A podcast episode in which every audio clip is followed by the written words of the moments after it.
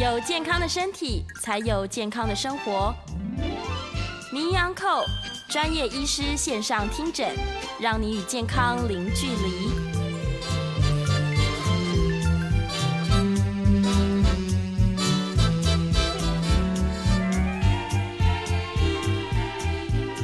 这里是九八新闻台，欢迎收听每周一到周五早上十一点播出的名医安扣节目。我是方世清医师。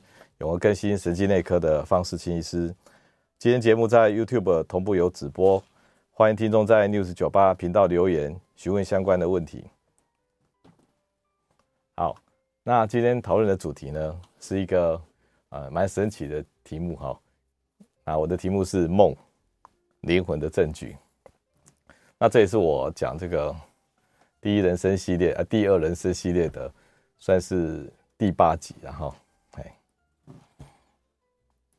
OK，那如果有一些那个更进一步的的的讯息，大家有兴趣的话，也可以在 YouTube 上看方医师的这个其他的一些小节目哈，在未来健康研究院。那之前我们提到哈，记忆力不好哈，是一个老化的现象啊，几乎六十岁以上的人，记忆力会变开始变得不好。那我们要这个如何去积极的面对哈？那也把它当做是一个大脑转型的一个契机啊。那五十岁以后哈，算是我们的第二人生啊。前面呢，就大家做的事情都差不多。五十岁到八十岁是你人生的精华。好，那我之前也提到身心灵怎么使用。好，啊，提到其中有提到一个叫我的发展，我的发展。那我之前有提到说，五十岁以后哈，你必须要去知道我在想什么，知道我是谁，那就。把你这个我啊塑形起来，然后呢就去消灭它。先知道我是谁，然后就去消灭它。也就是哦，用这个没有我、无我的态度呢去感受这个世界。那这个确认我、消灭我呢？这有些观众提到说，好像有一个矛盾哈。你到底要确认我是谁，还是要消灭我是谁呢？其实这是一个步骤啊。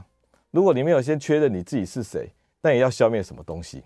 所以你要先确认。我认为什么？我在想什么？我的偏见是什么？我的偏爱是什么？然后才可以去消灭这个偏见跟偏爱啊。我们在青，我在讲这个我的发展哦。我们青春期的时候啊，我们第一次大脑是要经过裁剪的呢。我们小时候大脑呢长了一大堆脑神经细胞啊，到了青春期前哈，我们会把没有连接好的神经细胞给它杀死掉，然后这时候用剩下的有连接的神经细胞去发展自我。所以你从青春期后之后到五十岁啊，你一个很强烈的去发展说我是谁这样子。可是到了五十岁以后哈，你已经累积了很多经验跟知识啊，也很多人际关系啦，很多有的没的哈，有点混乱了。这时候上帝是没有安排他去帮你做大脑的裁剪的，你必须要去做大脑裁剪，把不需要的事情呢搁下，好，然后很多纷杂事情呢要去把它厘清。这就是第二次大脑的裁剪。要自己来。当你发认识自己是谁以后啊，你就要慢慢去消灭这个自我。那人生的精华呢，是在五十岁以后到你死掉之前啊，这二三十年呢，是上帝的礼物啊，是上帝的礼物。那人生意义呢，就在这段期间啊。有人把它完成一个垃圾时间呐，每天就享受这个财富啊，哈，或者吃吃喝喝的啊，哈。那这个如何在这个第二人生呢？把这个人生的这个精华哈，玩出一个意义来。方医师有一个建议的哈，就是你需要用一种比较平静的心，去静静的去看待你到目前为止所发生一切的美好跟苦难，也就是不要评断，不要去介入，只要用看的就好，用看的就好。好，好，那人死掉是不是就什么都没有了？人死掉之后哈，人死掉之后就还有故事的。好，那今天就我们来讲。第二人生之后，还有没有接着的故事？那我今天用梦这个东西啊，用生理学的梦东西呢，来跟各位分享。首先，你觉得你的生命是什么东西？你知道吗？我们人哈，普遍都是害怕死亡啊，普遍都是害怕死亡。以前那个、那个、那个有一个笑话了哈，在教堂里面，那个神父或者牧师跟那个教友说啊，你们这么多年来。很真诚的祈祷啊，祷告啊，然后上帝已经呼应你们的声音了。然后今天派了一台车在教堂的门口啊，然后要去天堂的人哈，就可以去上那一台车了。结果就有人举手了，就神父跟牧师以为他要去，你知道吗？结果他就说哈，不好意思，今天哈我有一点事，可能没办法去上那一台车这样子。啊，后来很多人都举手了，说他也有事啊，所以明明上天堂的车子已经来了，他还是不敢上车。那美国还有一个调查哦，你知道他们最害怕的事情，死亡是他们的第二名呢。那他们最怕是什么？你知道吗？就是上台讲话。所以上台讲话竟然比死亡还要可怕。好，所以这个这个死亡哦，是不是就一切都消失了？那我们有没有灵魂？灵魂会魂归何处啊？好，那今天呢，我要讲这个题目哈，不是从信仰的角度出发的。今天方医师是从医学的角度出发，医学的角度出发，我把最神秘的一个东西啊，人生命里面最神秘的东西，目前还算是哦，就是做梦。那我先讲说哈，一个不相信灵魂的人哈，不相信灵魂的人，不管是从科学角度啊，还是宗教角度，不相信灵魂哦，有两个很大的坏处。第一个哈，你一定会觉得死的死亡以后哈，无依无靠啊。好像是游魂一样，或者什么都没有，这种空空白、空虚的感觉哈，会让你怕死啊。所以不相信灵魂的人，第一个他应该是会怕死的。第二个，不相信灵魂的坏处哈，就是比较敢做坏事，比较敢做坏事。所以那种那种不信灵魂的国家或者人民哈，这个好像哦，这辈子做了坏事，好能够捞就尽量捞啊。好，就没有什么报应的问题啊，没有什么轮回的问题啊，所以能够捞就尽量捞，所以这个是第二个不相信灵魂的坏处啊。好，那我今天这个题目是什么？如果你今天有一台手机啊，一个盒子啊，那这个盒子呢，它是可以这个传递讯息的，它会发出声音的，他可以帮你找答案的。如果是一百年前的人哈，看到这样子盒子会觉得是怎么样？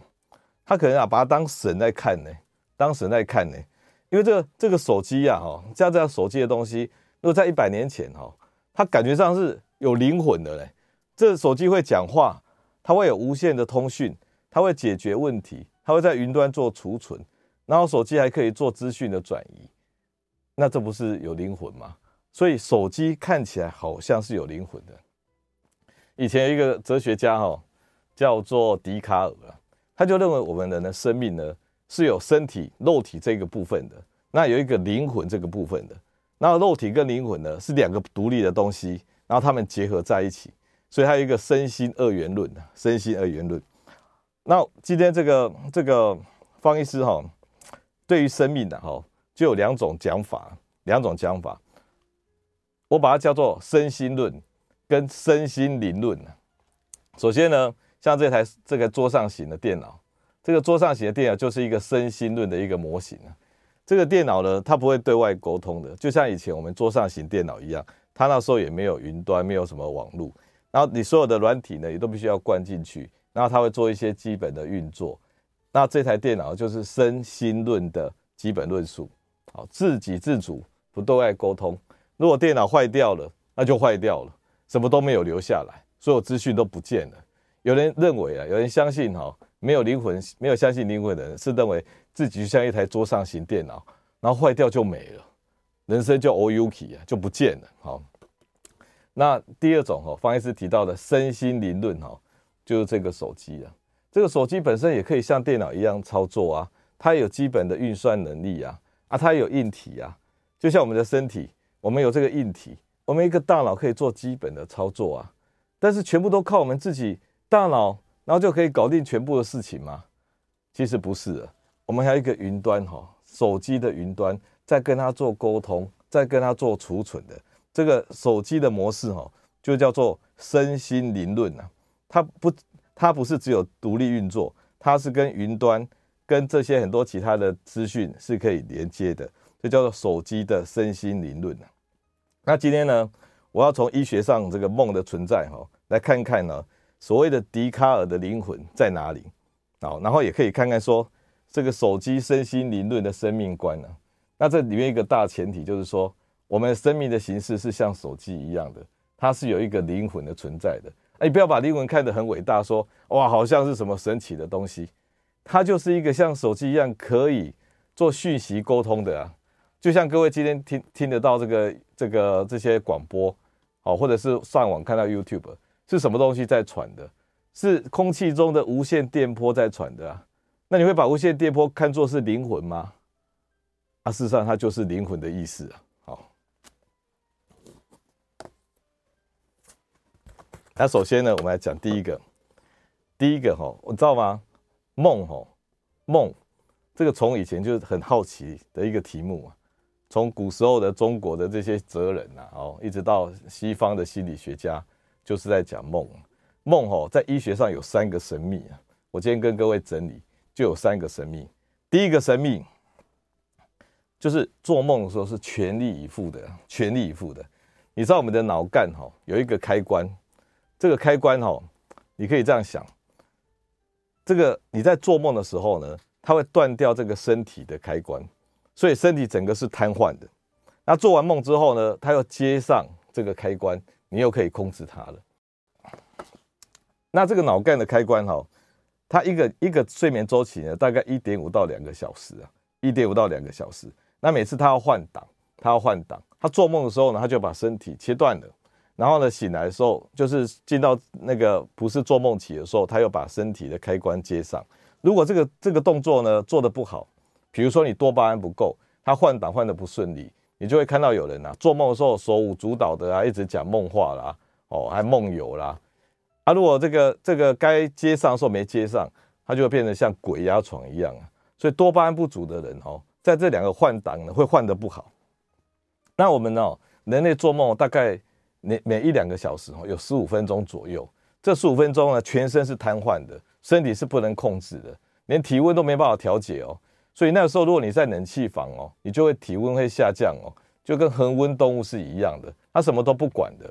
即使你那时候心脏血管不通哦，心脏快要心肌梗塞了，或脑血管不通快要脑中风了，它都不管。那为什么做的这么决绝呢？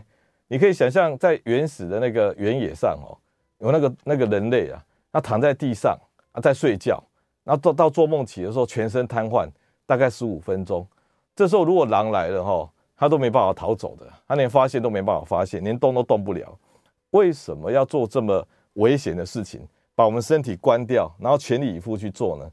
我只为了那些杂梦而已吗？那另外你还可以一个证据哦，你知道我们睡觉的时候大概花四五百卡的能量啊哈，我们在在这个。熟睡起的时候，大脑整个脑波都变得很慢了。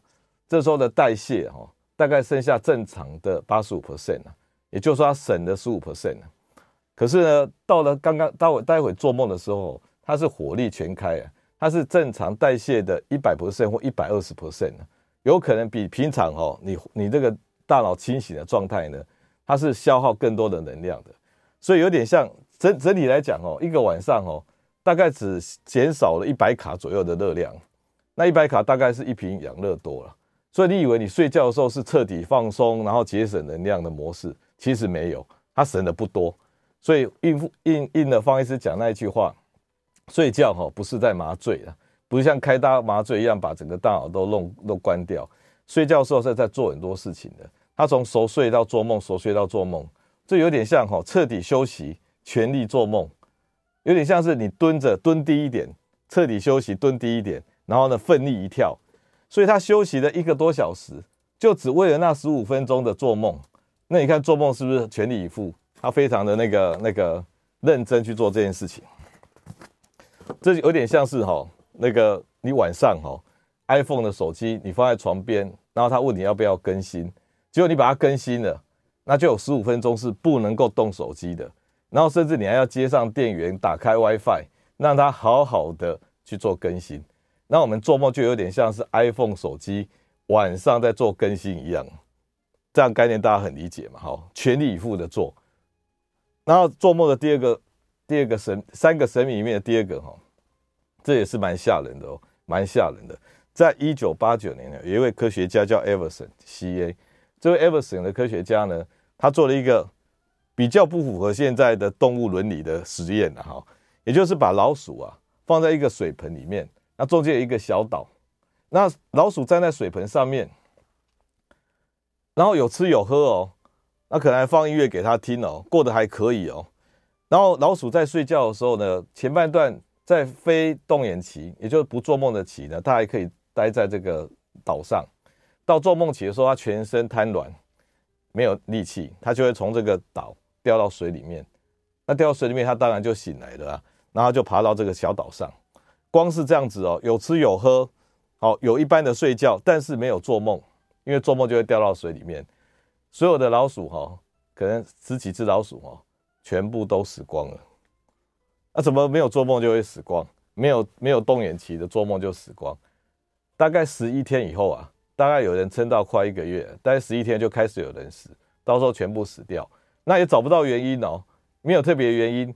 那都老鼠的食量变成两倍，哇，吃的特别多，但是呢变得很瘦，然后毛会脱光。那有些有后来有捕捉一个实验，就是说，当老鼠开始在脱毛的时候，哈。表示它状况不好的时候，他就把它赶快救回来，然后让它好好睡。但是还有一半是会死掉，好，所以老鼠不睡觉是会死的啊。后来陆陆续续做的猫狗啊，甚至蟑螂啊，然后做这些不让它做梦的这个实验哈，也都死掉。啊，为什么不睡觉会死掉？你不吃东西会死掉，你可以理解啊，不睡觉会死掉，这不是很神秘吗？哦。你做那些梦，你每天晚上做那些梦，不是哩哩啦啦的吗？那有什么重要呢？那你说要保养身体、保养大脑，啊，不保养会死吗？该不会啊，所以就死掉了。可见做梦的意义哈，很神秘啊。我们常常说哈，空气、水、阳光是生命的三个要素嘛，应该要加第四个要素，就是做梦。所以梦哈，它的意义真的是超乎你能够理解的。好，我们来看梦的第三个神秘。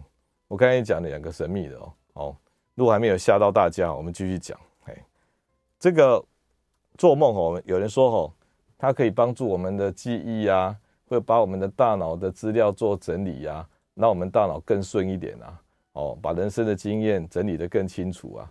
那为什么婴儿出生的时候要一直做梦？婴儿都还没有人生的体验。只有在妈妈的肚子里面打打闹闹的，那这样子为什么要去整理人生的经验、整理大脑的资料？然后他出生的时候，胎儿到婴儿全部都在做梦哦，一天可能有十七八个小时都在睡觉做梦的哦。讲到这个做梦哦，你如果干扰小朋友的做梦哦，小朋友发育、大脑发育会不良的。那我们知道喝酒哦会减少我们做梦的比例啊，所以我们这个东方有一个习俗就是坐月子啊，常常都要喝鸡酒嘛。那鸡酒酒精浓度是最高的啊，因为它不能含水啊，所以要整个用酒精去炖鸡啊、炖鱼啊。就这个鸡酒哦，会让妈妈的血血液里面的酒精浓度偏高，光是那一点偏高哦，跑到胎儿去，就可以让胎儿的做梦降低了。光加那一点那个做梦的比例哈，就可以让胎儿大脑发育不良，产生自闭的现象都是提高啊。所以这个吃鸡酒的习惯哦，在方医师看起来。是不合不符合生理学的哈，然后我们长大以后哈，我们继续有这个比例，然后到老化以后，我们做梦的比例越来越低啊，做梦比例越来越低，失智跟做梦比例降低是相关的呢。做梦做梦越低的的老人家，他的失智的比例是越高的。所以有时候我都会问老人家说啊，睡觉有没有做梦？哦，有做梦还好啊，没做梦哦就不太妙。甚至你不做梦到一个程度啊，你就说再见了嘞。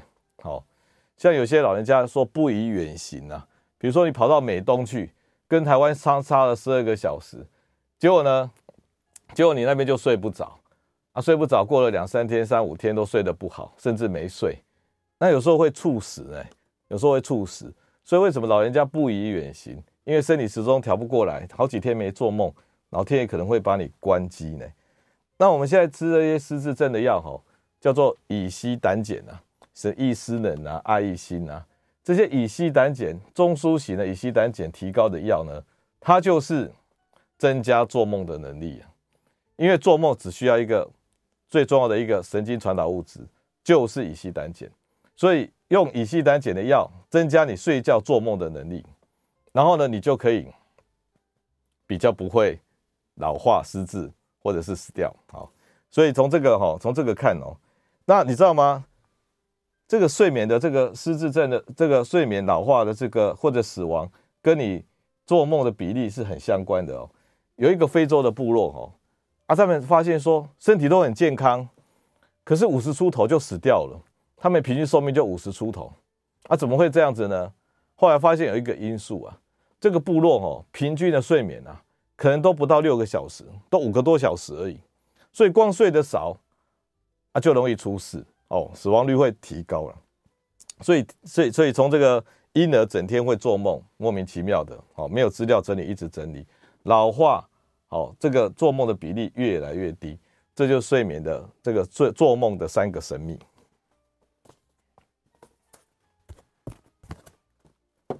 好，OK，那我们就回到说做梦到底在做什么？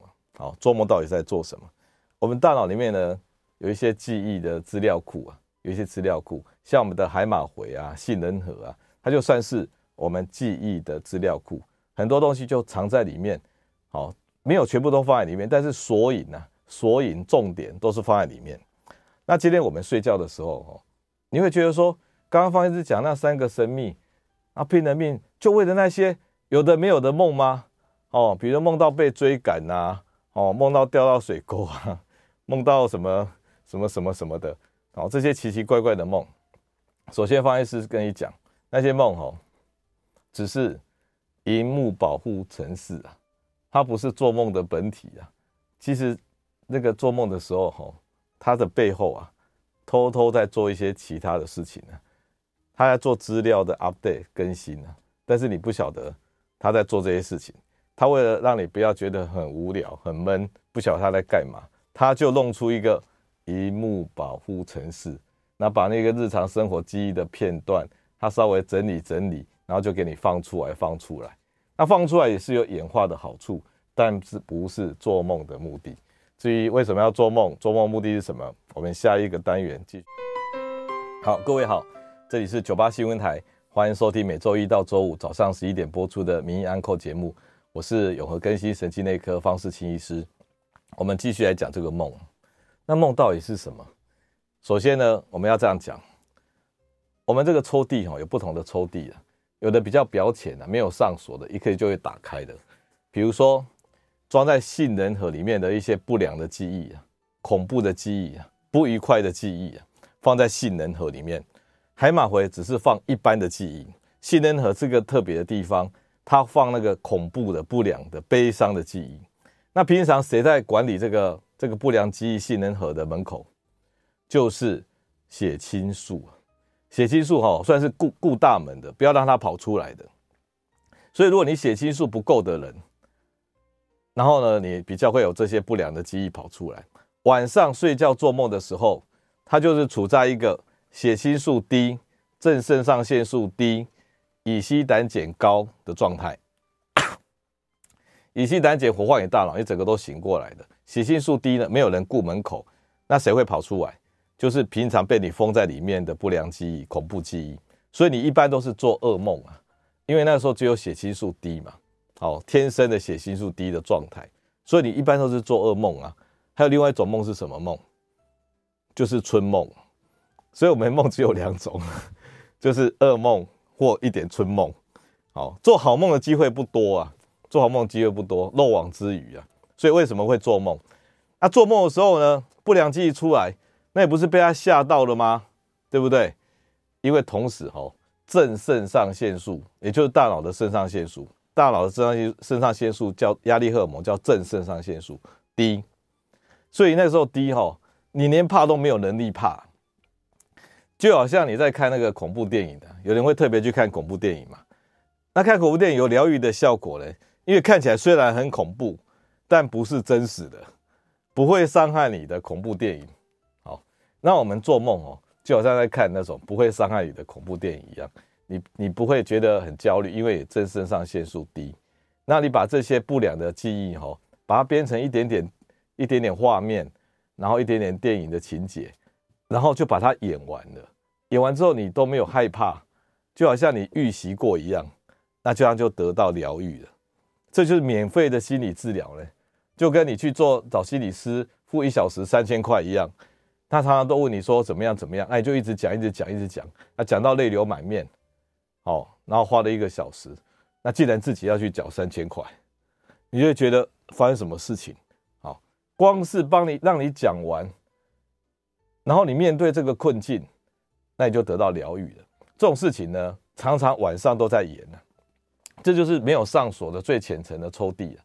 但是有些有些梦吼是比较深刻的。它因为放在比较深的抽屉，而且平常还锁起来，那你会搞得有点莫名其妙，因为你平常就会隐藏了一些秘密，一些你内在的痛苦，然后放到潜意识里面。那这时候梦吼，如果你今天火力全开哦，你那一天状况特别好，他有时候会把这个藏在深处的档案哈拿出来演成电影，那这更有疗愈效果的。所以常常有一些创伤后症候群的人哦，他就是晚上做梦哦。梦的不够，或者是梦的太害怕了，那因为他的正视那线素不够低，所以他的梦会怕。如果你今天哦能够做平静的噩梦，你就有疗愈的效果。能够做平静的梦是福气，所有悲伤的经验哦，都要在晚上做过平静的噩梦哦，才会真正的过去。所以梦过就会好了哈。那我们梦可不可以指挥？有时候你在睡觉前呢，也就想说有一件事情呢，我要面对，我要面对。但是不要自我对话，你把它变成了一个命令、一个图像，然后就睡着了。那我很容易哈，你下了这个这个梦的命令哈，你半夜睡觉的时候会会会去做那一个梦，做那个梦呢，就等于自我疗愈、自我整理这个资料。啊，如果你半夜哈醒来以后，有时候我们睡到一半会醒来嘛，你就把刚刚的梦境呢再好好的看一遍，然后就就可以进入在同样的梦里面，好不好？那至于说。这件事情是演化的一个一个一个占这个好处的，它不是我们做梦的，我们睡觉不是为了做这些梦，它是顺便本来是萤幕保护程式，啊，它稍微剪一剪，剪来给你放一放，然后你就得到疗愈，它占这个便宜而已啊，他不是为了这个目的去做梦的，这目的只是被占便宜的一个应用程式的应用版而已，他真正的目的呢是利用这个阶段，这个阶段呢在背后啊。整个机器奇奇怪怪的哈，他在传一些资讯，在跟我们的云端，我们的云端的这个这个管理者，哦，跟方医师讲的身心灵手机的云端一样，在做资讯的更新啊。不管是你传上去的，还是他下任务给你的，做资讯的更新，有一个云端，这它是真正的目的。他为了做这么伟大的事情哦，他用萤幕保护程式去去迷惑你，他把你的生理整个关掉。然后整个大脑像燃烧的火球一样，然后做这么伟大的事情，就为那十分钟啊，一切就为那十分钟啊。如果你连这个十分钟都懒得给的话，那你就没有更新你的资讯了。那你如果一个礼拜、两个礼拜，你的云端管理者都找不到你的话，他甚至可能会关机啊。那你知道我们睡觉前半段哦，都是以休息为主的，就是熟睡；后半段就是以做梦为主的。以做梦为主，虽然它还是一两个小时一个循环，可是后半段以做梦为主的，所以这就解释为什么睡得短的人，我刚才讲那个部落不是身体都很健康吗？那五十岁就走了，因为他们只睡五个小时，后面才是好戏要上场的时候，然后奇奇怪的要传资料的时候，结果他们关机了，所以就没有资料传上去嘛，啊，老天爷要照顾你也没有机会嘛，哦，今天像这个神经神经科医师像方医师。我们是没有能力去修复你的大脑的，我们只能够把你送到老天爷面前，哦，不用等到死掉才去老天爷面前，好，我们在你每天晚上睡觉的时候送到老天爷面前，让他去修复你，你有什么问题就跟他讲啊，他就给你改改善你的资讯，所以我们不要去治疗什么神经退化啦、干嘛的，现在的医学是没有办法去修理这个上帝的杰作的，我们只能够送到。上帝的面前说：“哎，请帮忙修理一下。他愿意照顾你的，但是你要给他机会啊。所以方医师的所有对于这些神经退化的治疗，哦，情绪不佳人的治疗，哦，他都只做一件事情，就是帮助你睡觉比较正常一点，让你在上帝面前被治疗。可是很多人不是这样哦，你睡不好，大部分的医生哦，整个台湾都有这种这种这种趋势，开镇静剂安眠药给你。安眠药这一剂会减降低你熟睡期跟做梦期呢，所以你跟上帝相处的时间是更短，不是更长呢，那不是很危险吗？睡觉还睡假的，那有什么用？好不好？所以我今天就提出一个新的理论。这理论哈，哎，我还标注时间呢哈。其实这已经在我心里面一段时间了了哈。这叫做灵魂手机理论，灵魂手机理论。因为我一直劝大家哈，不要说用宗教角度什么去看灵魂这件事情。我们要用科学医学角度去看灵魂，那相信灵魂哦，对你的人生是比较有意义的，包含说你比较不怕死啊，因为手机嘛会更新嘛，好，还比较不会做坏事，因为做什么事情都要被记录起来的，那你的心思呢都会被记录起来。好，那手机灵魂理论，灵魂手机理论是什么呢？你出生的时候哈，小朋友胎儿婴儿一直在睡觉，一直在做梦，他就是在安装资料，就好像你手机坏掉了。那你去那个 iPhone 的店说，哎，我要买一个手机哦，然后他跟跟你说，你请你两个小时后再回来，这时候他就把你云端的那些手机的通讯录啦、内容啊，重新 download 到你新的手机上嘛。结果你外壳手机完全是新的，内容是旧的，那你吓一跳，感觉好像没发生什么事一样。好，这个两个小时、三个小时呢，就是这个婴儿胎儿出生时候一直做梦的原因呢。第二个。需要定时的更新呢，哦，你不要不理他，他就不理你了。所以晚上他利用这个大脑休息，然后睡觉做梦，再上网啊，哇，大脑上网就跟以前的拨接电话上网一样。以前拨接哈，一开始都要热机呢，热一段时间才能够上网呢。我们这个版本目前也是要先熟睡、热机，然后休息够了才能够上到网，而且前半段睡眠呢，上网都卡卡的。到后半段呢，上网顺的火力才全开的，然后不更新会坏掉啊。我们的脑袋，我们身体的保养哦，其实医生医院做的非常有限啊，大部分都是看老天爷照顾的。那你要让他有机会照顾你啊，他既然制造你、创造你，他就是要照顾你呀。结果你不给他时间照顾，然后睡不着就吃镇静剂，吃两颗、三颗，啊，吃三颗失智症机会是五倍啊？为什么变五倍？因为你没有让老天爷照顾你啊，你让晚上睡觉关掉，那你看起来在睡，变麻痹了，那你还很高兴说我有睡着，那是白睡的啊。好，那连续不更新会被拔插头啊，你不理他哦，他就不理你啊。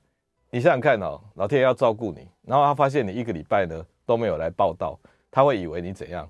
他会以为你坏掉了，他会以为你意外的，然后他就把插头拔掉，换一台新的。所以要很小心呐，要很小心，不不不连续更新是会被拔插头，他会以为你不行的。然后我们储存的资料会开启我们下一代啊。你手机坏的，不管是意外坏掉还是用到老坏掉的，你到那个店里面，他就是给你一台新的，这台新的是谁都可以打开的呢。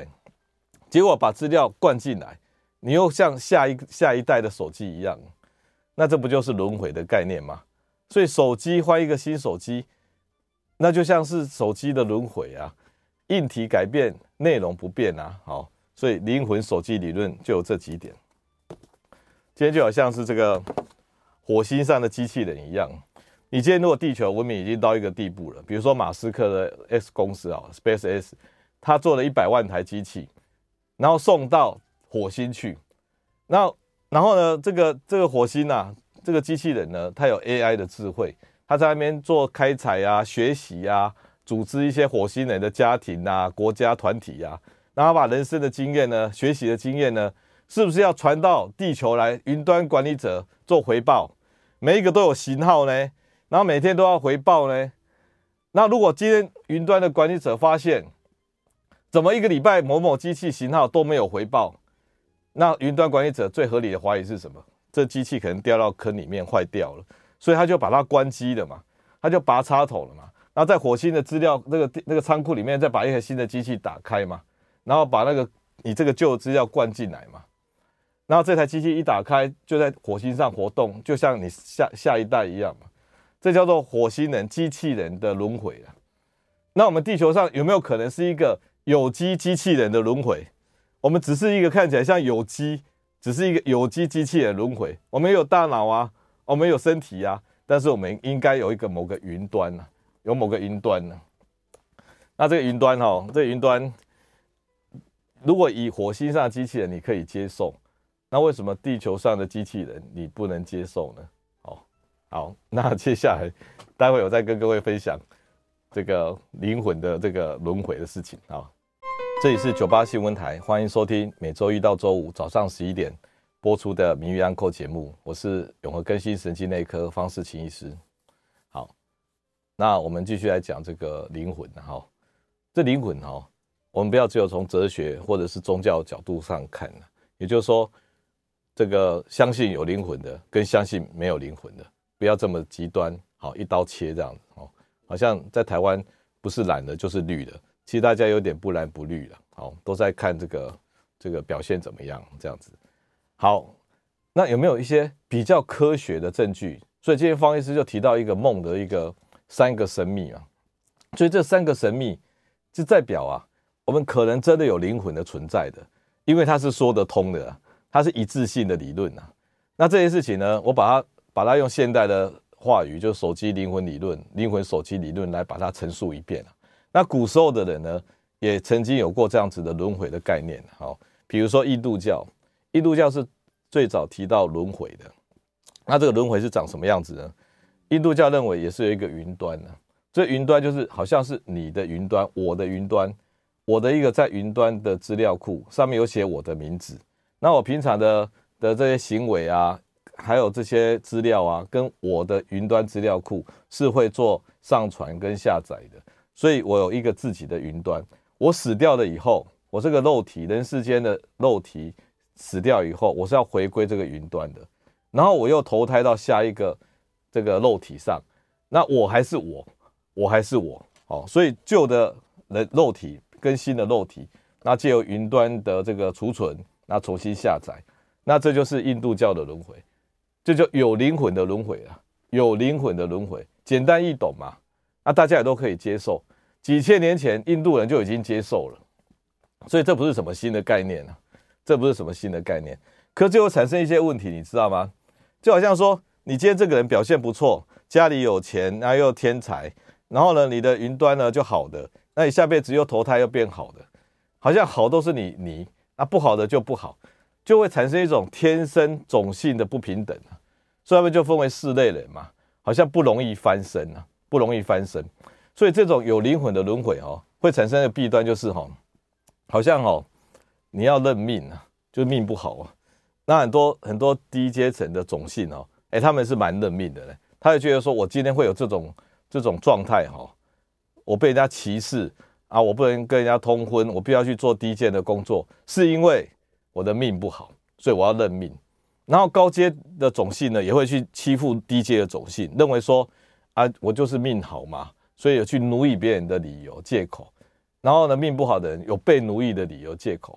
那佛陀看到这种社会的不平等哦，他很痛心呐，他很痛心。他虽然是承认说有这个轮回的角度了，但他没有办法接受这种好像蕴藏着天生不平等的有灵魂的轮回啊。所以佛陀就提出一个叫什么？没有灵魂的轮回啊，那不是？这不是我很很很奇怪的东西吗？没有灵魂怎么轮回？那佛陀也没有解释啊。后来经过五百年以后，有一个龙树啊，哦，龙树，那个天上的龙啊，不是路边的龙树，然后就解释了这个没有灵魂的轮回。啊，我也不晓得他怎么解释的，但是方医师今天就继续解释下去。好，我用这个这个概念继续解释下去。这也是今天最后一张的那个资料版，好。我觉得我我今天因为佛陀当时也没有讲清楚，也没有讲清楚，他只有说没有灵魂的轮回。好，那我们就趁这个顺着这一句话哈，我们继续来推演佛佛陀的智慧啊。佛陀的佛陀没有灵你没有轮那个灵魂的轮回是这样，他还是保留着原始的架构了，也就是你这个新旧手机，然后这个我的资料库，然后到新手机。它这样的一个过程呢，也是存在的。这个存在哈，叫做习性啊。我们每个人都有习性啊。有些小朋友出生，音乐就很好啦，画画就很好啊，什么都很好啊。他有他的技能跟习性。好，这个部分是会，好像你说遗传哦，不一定啊，是他这个上一辈子然后传到这这一辈子，这部分的架构是存在的。但是佛陀呢，它有一个更大的一个资料库，叫做无我的云端呢、啊，这里面是没有我的，有点像是一个宇宙的意识啊，宇宙的资料库啊。当你今天做一个无我的体验呢、啊，无我的体验，你的这个体验会送到这个无我的云端里面，也就是宇宙意识的资料库里面，这部分也是有被储存的哦，然后它就会这个下载到新的个体上。那这部分把它叫做佛性啊，这一块哈，无我的体验，然后资料库储存，宇宙资料库储存，再下来，这叫做佛性好了。所以习性跟佛性哈都有被传下来，所以不是只有这一块而已啊。那我们哈，我们这个这个五十岁以前好了，我们可以说是习性的一个累积的。你喜欢什么啊？你不喜欢什么啊？哦啊，你的才能是什么啊？这都是习性的累积。我们五十岁到八十岁哈，我们可能是要累积佛性啊，也就是无我的感知啊。那佛陀就已经宣宣告这条道路了呢。这条道路哈叫做三法印啊，也就是从无我去体验无常，那最后才到涅槃啊。什么叫涅槃？可能就是啊，都是无我，没有很少的习性，很多的佛性啊。那光是佛陀自己哦，他就累那个传那个。累世哈，可能也是几十代了呢，然后他才慢慢的、慢慢的把这个习性淡化掉，然后最后剩下是佛性。那我们讲那个八识啊，哦，那个眼耳舌皮，眼耳舌皮身，眼耳皮舌身这个部分哈，五识哈，算是我们身体的感受器啊，眼睛的感受啊，耳朵的感受啊，眼耳皮舌身。意呢，是我们的这个电脑哈，我们大脑这个 AI，这个什么，这个这个这个自己的意识啊，小小的意识，AI 的意识，此时此刻的意识，那这个叫六识啊。那第七识在哪里？第七识叫莫那识啊。莫那识就是这个它被承认的云端啊，这个我的云端啊，我自己的资料库啊，就好像我跟 Google 租了一个资料库，我就把东西放在那里一样。就我的资料库，这是第八、第七世，叫做莫那识。那为了制造没有灵魂的轮回呢，它有一个叫第八世，就是阿赖耶识。那这阿赖耶识就宇宙意识。当你今天哈不断你记你的阿赖耶识，也就是你的佛性，那慢慢减少你的习性，然后也就是通往涅槃的道路啊。那怎么样才够累积佛性？就是三法印，无我无常，到达涅槃。你要用无我的。角度去那个那个去体验人生啊，好，那我们第二人生里面哈，你看到这个阶段，其实很多人哦都有一些累积很多难解的问题啊，困难的问题，不管是家庭的啦，还是身体的等等等。那你没有智慧，如果你没有智慧去分辨什么是你可以做的，什么是不可以做的，你就会出现什么问题呢？你什么都不做哦，我瘫痪了，然后觉得我就躺平了，我就摆烂了，然后人生就过得无聊了，只会抱怨而已。那什么都做。太看得起自己了，然后就去接受那些挑战不起来的任务，那带来的是什么？就是焦虑跟挫败。所以在第二人生里面，应该要挑战合理的任务。什么叫合理的任务？就是不要让你太焦虑的或不焦虑的任务。那用一种平静的心，哈，静静的去看待人世间的这个美丽跟苦难，这就是累积佛性啊。你看那个佛陀啊，他是不张眼的啊，他有没有闭眼？他也没有闭眼。佛陀的那个仪表啊，哈，就是微微的打开眼睛。那他有没有笑？他有没有那个闭嘴？他也没有，他是微微的笑，微微的开。所以佛陀的那个仪表哈，微微的打开眼睛，微微的打开嘴巴，就是他的态度啊。他光是看那一张脸哈，你就知道佛陀的悟道的这个路是怎么走的。也就是哈，你微微的打开眼睛，微微的笑，用这种平静的心，静静的看待人世间的一切的美丽跟苦难。你如果刚看佛陀那个外表仪表，你就开始悟道了。所以哦，也不要把眼睛打得太开了，但是也不要完全闭住。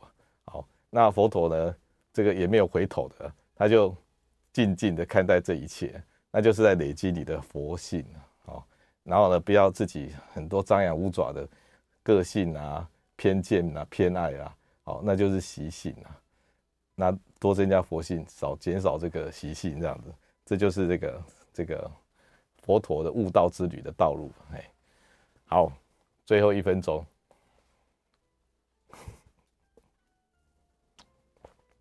今天是第二人生的，算是第八集。好，那方医师也真的这个讲到外太空去了，这样子，讲到外太空去了。但是我是希望各位哈，至少相信说有灵魂这件事情啊。然后今天提提出来的证据就是这个梦啊，有三个神秘啊。那你不要去相信那些宗教没关系啊，但至少相信方医师讲的这个梦哦，神秘的特性啊。那从相信有灵魂。然后再开始改变自己，然后把自己的习性减少，佛性增加，那应该会比较一个祥和的社会吧，对不对？好，谢谢各位。